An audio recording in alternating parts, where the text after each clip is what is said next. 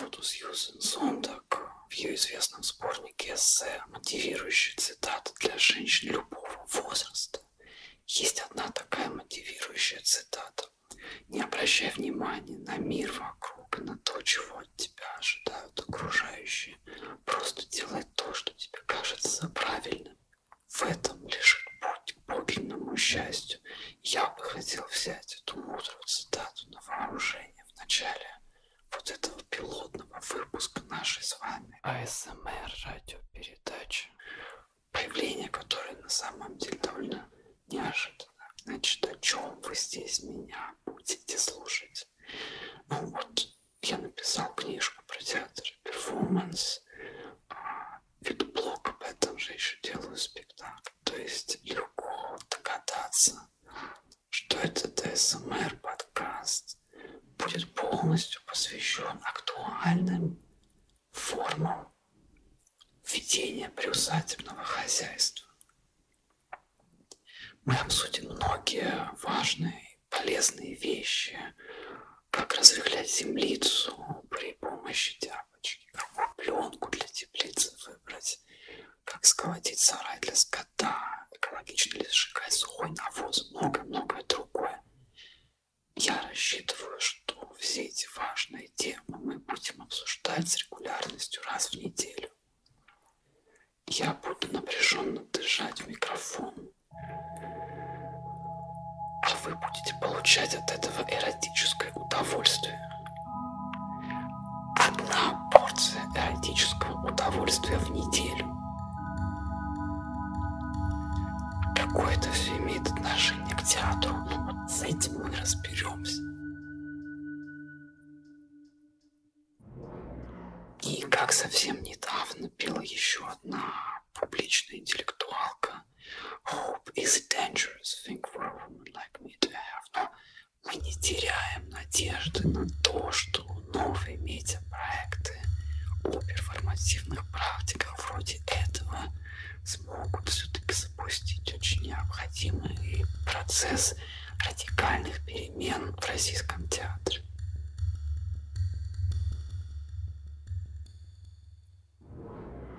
Вот, значит, приходит осень, да, уже заканчивается сентябрь.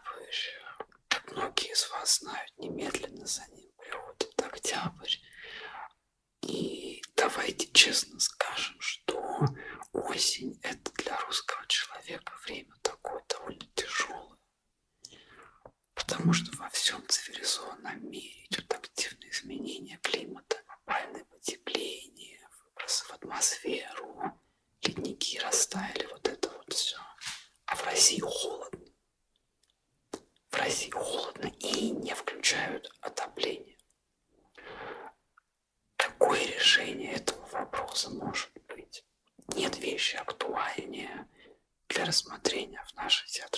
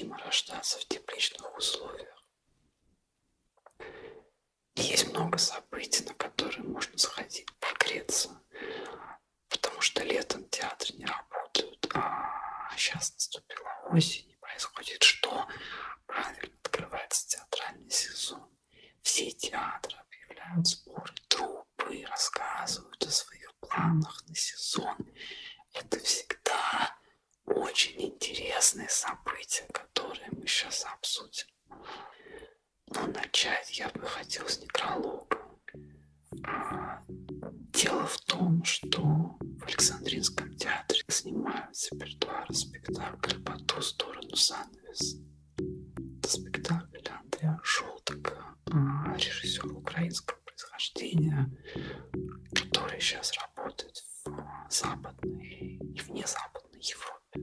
А в России его спектакли идут исключительно в Петербурге. И вот последний раз этот его спектакль показывали чуть ли не год назад.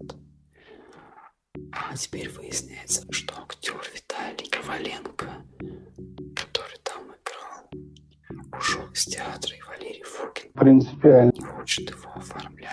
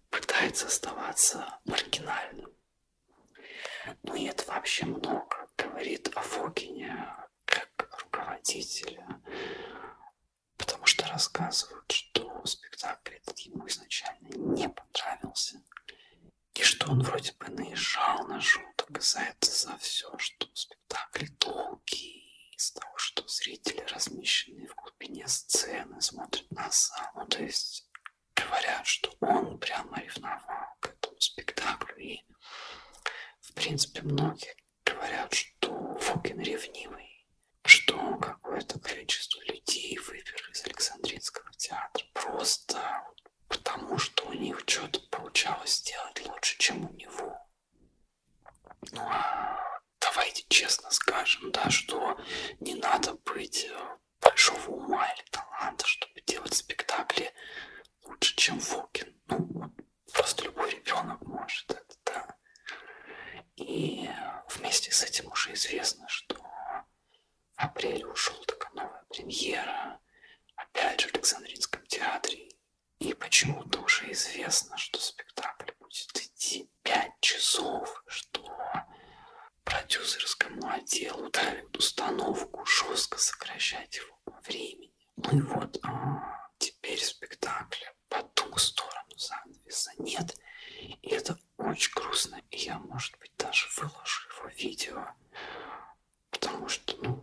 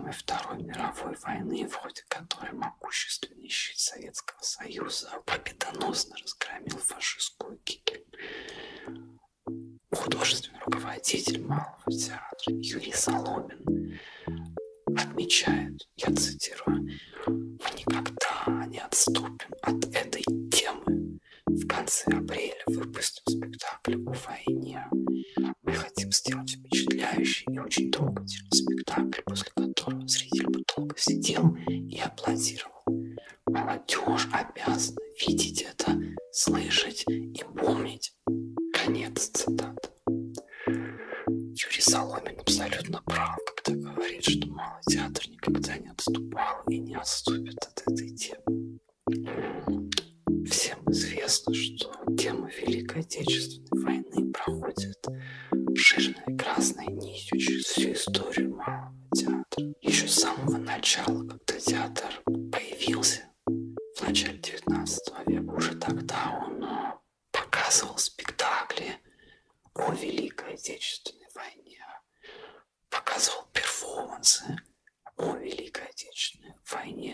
иммерсивное театральное шоу о Великой Отечественной войне. Александр Островский много писал интересных пьес на эту тему. Так что можно только порадоваться, что этот замечательный театр хранит свое наследие и верит ему. Еще из важного, Малый театр едет гастроли в несколько дальневосточных городов. Эта поездка проходит в рамках федеральной программы «Большие гастроли». Звучит, согласитесь, очень приятно. «Большие гастроли малого театра». Театр покажет свой спектакль, который называется «День на день не приходится» а в Биробиджане, Благовещенске и Хабаровске. Это очень правильный выбор. Показывать спектакль с таким названием в этом регионе. И еще я лично родился и прожил 21 год в Благовещенске, как некоторые из вас, может быть, знают. Я могу ответственно сказать, что у нас есть огромные шансы, что малый театр просто не вернется из этих гастролей в Москву. А это, согласитесь, было бы довольно радостное событие. В Благовещенске пропал малый театр, но это нормально. От малого театра переходим к еще более маленькому театру, театру на Малой Бронной. Театр на Малой Бронной объявил очень интересные планы на ближайшее время. Будут сделаны спектакли таких выдающихся режиссеров, как Андрей Бартенев, Максим Дитенко, Филипп Григорьян, Кирилл Вытоптов, Олег Ктолин, Иван Вырубаев поставят пьесу Ивана Вырубаева. Известный поп-исполнитель Владислав Наставшевс выпустит музыкальную премьеру по пьесе «Вишневый сад», куда войдут лучшие хиты советской эстрады.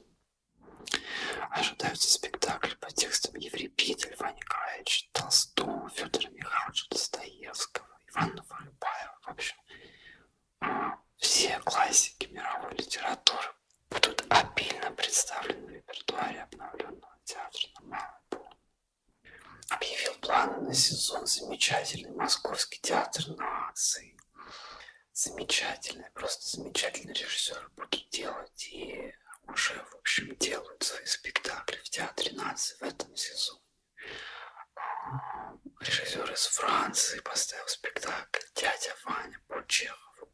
Сообщается, что у этого режиссера из Франции есть еще три спектакля по Чехову. Будем надеяться, что российский зритель сможет их увидеть, потому что велика, велика тоска русского зрителя по спектаклям по Чехову. Известно, что в России спектакль по Чехову – это довольно дефицитный ресурс. Вот. А еще режиссер Тимофей Гулябин будет работать с немецкой пьесой «Разбитый кувшин».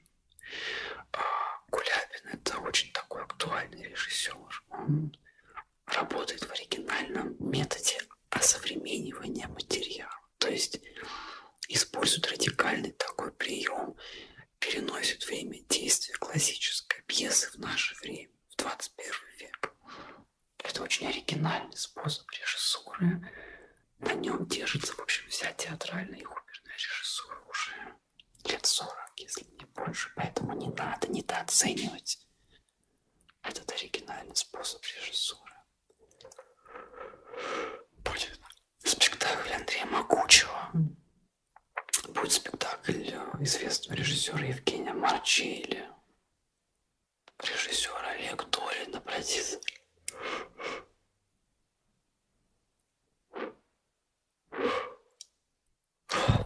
обратиться к комедийной пьесе Мольера «Лекарь по неволе».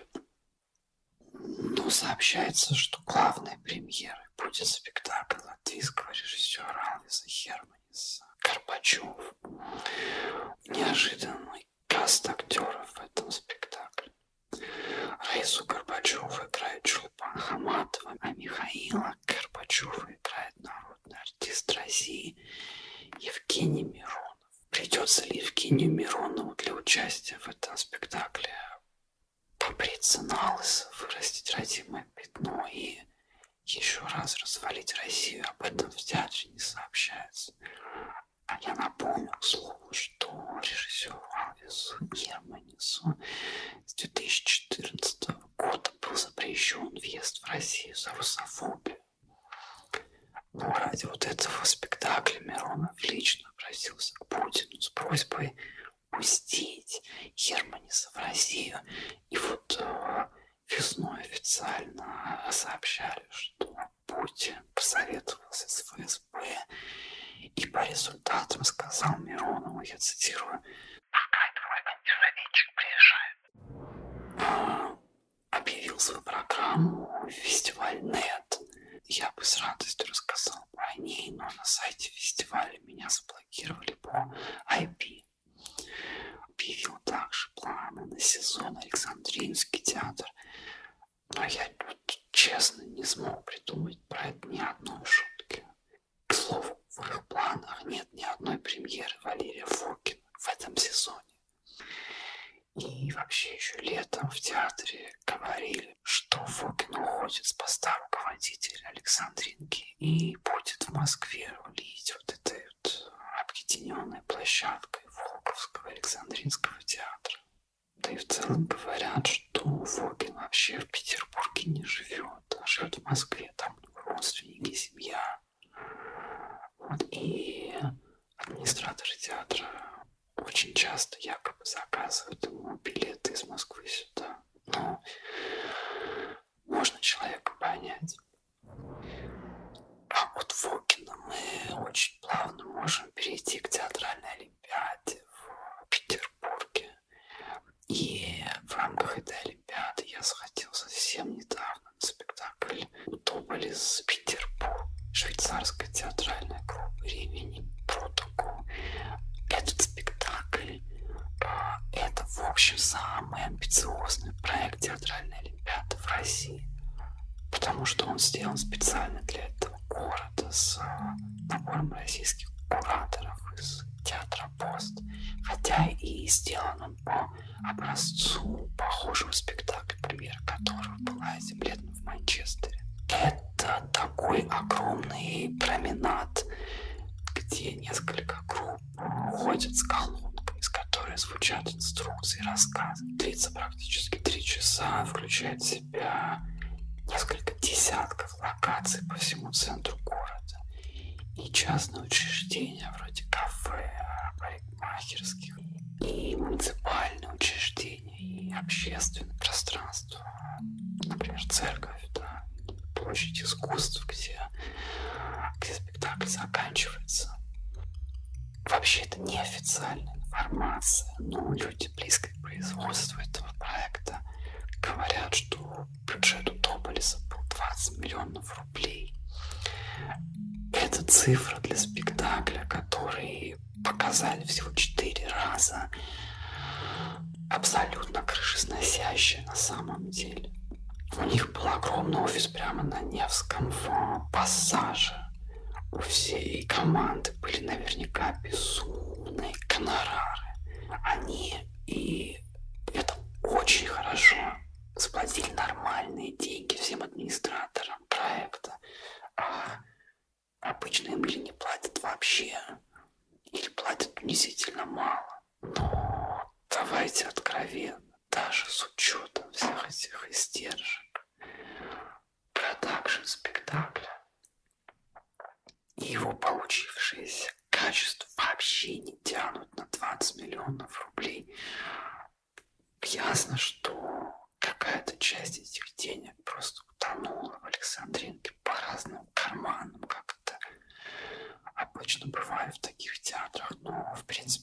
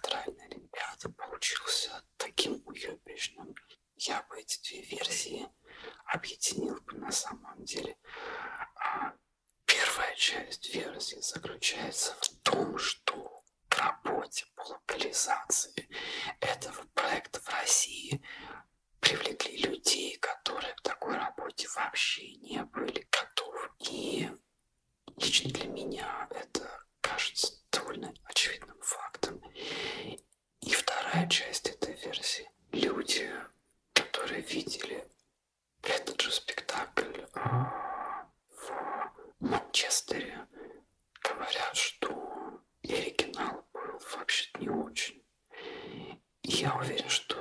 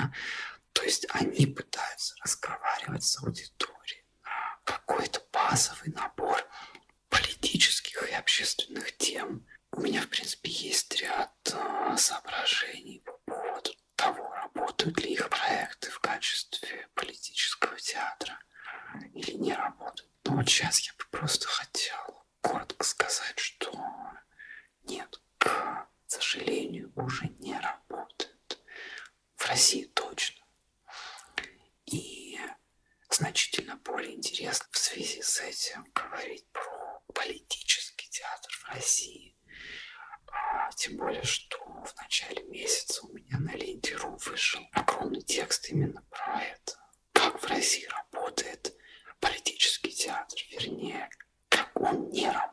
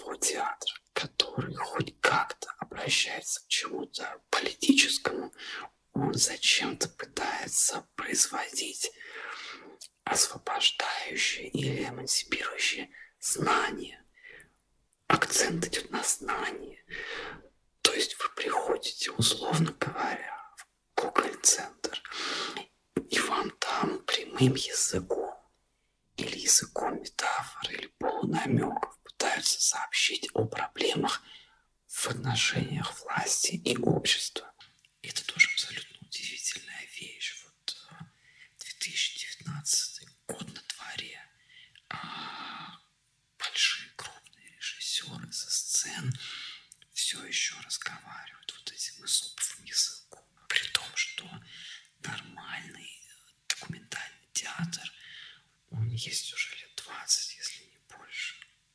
Или даже приходите вы в театр ДОК, единственный насквозь политический театр в России, который э, много раз пытались закрыть ФСБшники. И в этом театре тоже вам в основном рассказывают некоторую информацию, которую вы, может быть, знали или не знали, э, к которой у вас может быть одно отношение, после спектакля это даже не изменяется, но это все так или иначе работа зрителя с информацией. И мое главное предложение или запрос к политическому театру, что действительно политический театр, ему нужно заниматься формированием не эмансипирующего знания, а эмансипирующего опыта. Потому что исключительно так, через новый телесный чувственный опыт у человека может а, запуститься процесс вот этого внятного смещения осознания самого себя в мире и в обществе. Шаг Рансьер называет это реконфигурацией чувственного. Этот механизм а, работы с зрителем через опыт, не через а, знания для политического театра в России мне лично кажется значительно более эффективным. Но, к сожалению, в России практически нет коллективов или проектов, которые работали бы на этом уровне. И наверняка всех интересует рецепт. А что же нужно делать, чтобы получался реальный, эффективный политический театр в России? У меня есть рецепт, но давайте начнем с того, что вообще вопрос об эффективности театра и эффективности искусства а, в смысле реальных политических изменений. Это вопрос очень тяжелый. И если мы хотим его упростить, то я бы остановился на следующем. У театра, безусловно, есть определенный ограниченный ресурс влияния на политику, но не прямым образом, а опосредованно, влияя на свою аудиторию, которая под этим влиянием в идеале, в идеале, а активизирует свою политическую субъектность. Иными словами, хороший и эффективный политический театр, которого мы хотим, по идее, должен определенным образом мотивировать людей на активное политическое участие. И идея Ранзьера, если ценим моя идея в том, что нельзя мотивировать людей при помощи одной только информации, а можно мотивировать людей, разместив их в некую территорию изменяющего опыта. А мне лично кажется еще, что главным препятствием на пути к хорошему политическому театру является сама форма театральных представлений, преобладающая в России на сегодняшний день. Вот возьмите и просто уберите разделение на сцену и зал, включите внутрь аудиторию, дайте ей самой изобрести а, партиципаторные механизмы, просто дайте ей свободы, немножко хотя бы для начала, да, и это мгновенно просто плюс 20 очков на пути к реальному, эффективному политическому театру, а, потому что наличие сцены физической, да, оно обуславливает дидактический характер театра в России. Нас по-прежнему пытаются зачем-то просвещать и образовывать с возвышения. Это все выглядит очень неловко в 2019 году, да. И давайте еще не забывать о следующем. Театр – это не только тип искусства, который может влиять на политику. Это еще и сам по себе носитель политики в очень определенном смысле. Внутри театра вообще-то распоряжаются ресурсы, как материальными, так и символическими. Там очень комплексные взаимоотношения вокруг, э, вокруг распределения власти. А в России с этим, давайте прямо скажем, полный пиздец. Подавляющее большинство театров в России управляется по авторитарным моделям, где директор или художественный руководитель. Все, где актер – это раб, а к аудитории относится как к неразумному идиоту.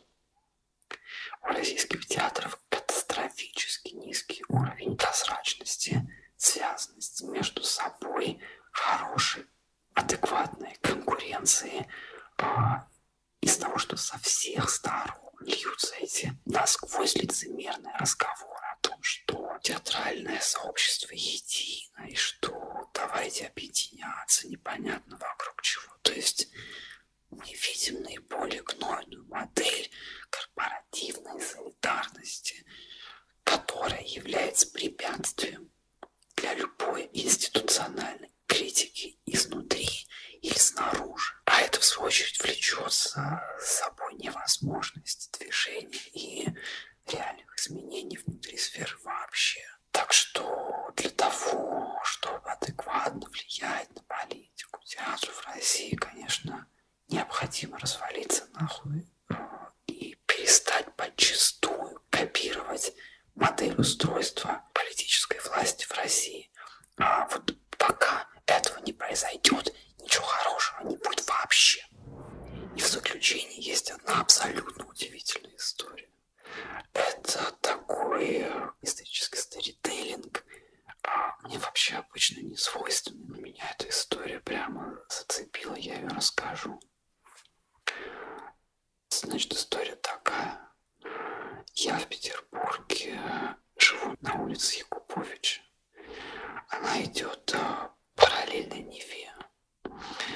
В направлении к Неве от улицы Якубовича следующим идет Конногвардейский бульвар, а прямо за ним, непосредственно перед английской набережной, идет улица Галерная. И вот на этой улице Галерной, практически на углу с площадью труда, находится театр. А, театр называется Санкт-Петербург опера. Разумеется, название написано с твердым знаком. В конце этим они как бы подчеркивают свою богатую историю. Там история, в общем, не такая и богатая. Театру всего 32 года. На сайте театра написано, что, я цитирую, театр был открыт а, режиссером Юрием Александровым, когда возникла потребность общества в новых творческих идеях. Ну вот, видимо, новые творческие идеи – это вечера романса и лучшие арии из лирических оперет. Поэтому говорить про сам этот театр, в общем, абсолютно неинтересно, но, но он располагается в одном очень интересном особняке. А этот особняк был построен в начале XIX века, изначально как обычный доходный дом. Им владели разные купцы, но в 1880-х его приобретает молодой барон Сергей Павлович фон Дервис. Это такой, значит, очень обеспеченный молодой человек. Его отец был крупнейшим российским предпринимателем, занимался железными дорогами. Очень символично умер на вокзале, когда встречал поезд с телом своей 16-летней дочери, которая умерла от болезни спинного мозга. Вот он оставил огромное наследство сыну. Ну и вот этот молодой барон фон Дервис заказывает одному немецкому архитектору, который уже много чего делал в России, заказывает ему проект по реконструкции особняка и по превращению его реально в дворец. Этот архитектор берет и объединяет оба дома. Получается, там один дом выходит лицом на Неву, а другой дом как раз на улицу Галерную. И вот их объединили в один довольно большой особняк. Внутри, а, как было в то время принято, каждый зал был оформлен в разном стиле. Вообще получилось такое абсолютное торжество эклектики. Здесь у нас барокко, здесь ренессанс, здесь у нас огромный крот с какими-то гипсовыми наростами на стенах. Короче, просто отвал башки. И один из этих залов, я вас прошу сейчас прямо запомнить это. Один из этих залов был сделан в мавританском стиле. Все в золоте, какие-то арабески везде. И, и архитектор немецкий прямо на пороге этого зала плиткой выложил на арабском языке фразу «Нет Бога, кроме Аллаха» на полу а по мусульманским правилам, разумеется, такая надпись не может находиться на полу. Ну вот э, потому что нельзя попирать ее нога. Да? И теперь администратор театра Санкт-Петербург опера говорит, что они в рабочее время закрывают эту надпись ковриком, чтобы не оскорбить мусульман. Вообще барон фон Дервис был довольно крупным меценатом, любил музыку, вот это вот все. А много у него было разных в жизни перипетий.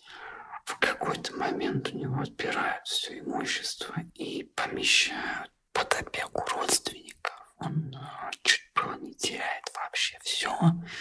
Но при участии там чуть ли не императора выходит указ о возвращении ему способности, имущество возвращается. Но, в общем, после событий 1905 года он, видимо, начинает потихоньку соображать, что для молодых, красивых, образованных, обеспеченных людей в России наступают не лучшие времена.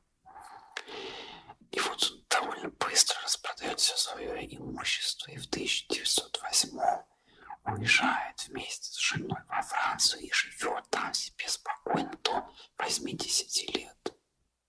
После фон Дервис этим особняком владело несколько разных людей. Он прошел через две не очень крупные реконструкции. Последний владелец этого дворца перед революцией в самом крупном зале обустроил театральный зал с камерной сценой, который он потом сдавал в аренду.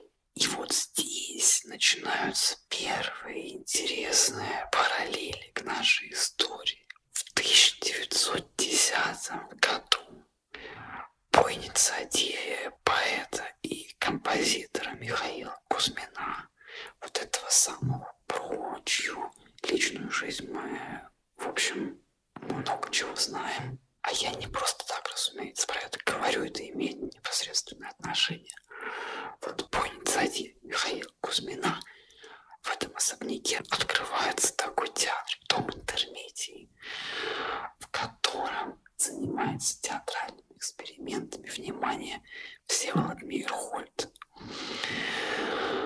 Он там работает под псевдонимом и приходит в этот театр по приглашению самого Михаила Кузьмина. И про это на официальном сайте театра Санкт-Петербург опера очень смешно написано. Ребята на голубом глазу сообщают,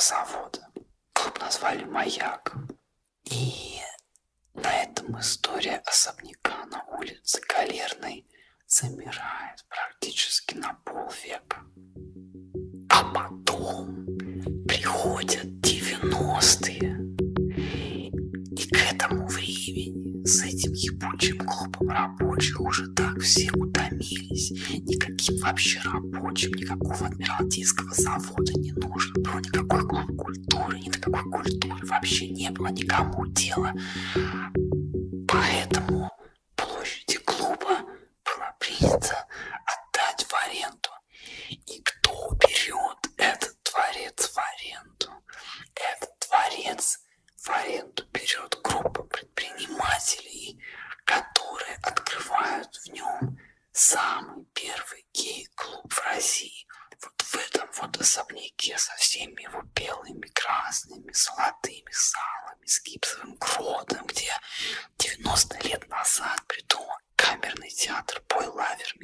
Михаил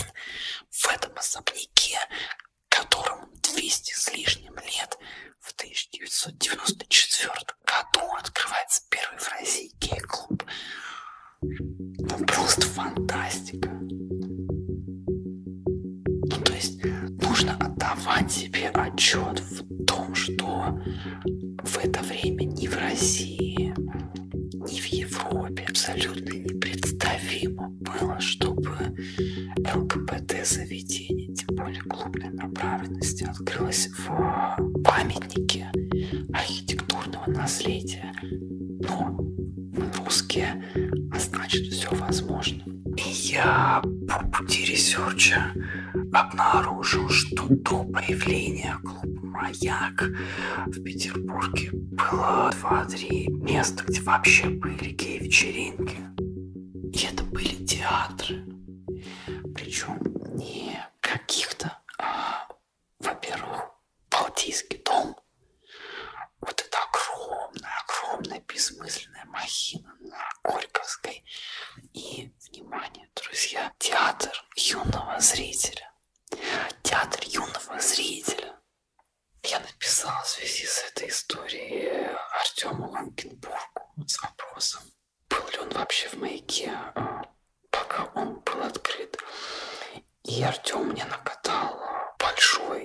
интересное, живое свидетельство о том, как это все было, какой это был на самом деле совок, как в этот клуб приезжали и Фиктюк, и Акузарова, и что действительно, кроме маяка, были тематические тусовки в театре юного зрителя, но за билет на них нужно было заплатить огромные деньги.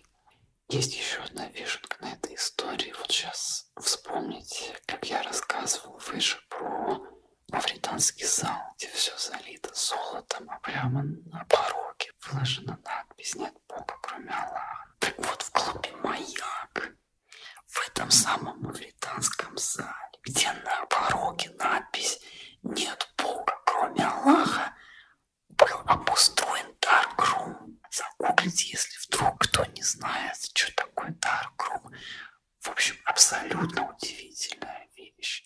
Вот на улице середины 90-х, русский город Петербург. И в самом просто историческом центре города, в 200-летнем особняке с удивительными интерьерами открывается первый в России гей-клуб Михаил Кузьмин. Наверняка подценил эту историю. Это все звучит удивительно, даже когда я рассказываю. Вообще-то это все можно увидеть на видео. Есть отличный видеосюжет, снятый телекомпанией ABC 1990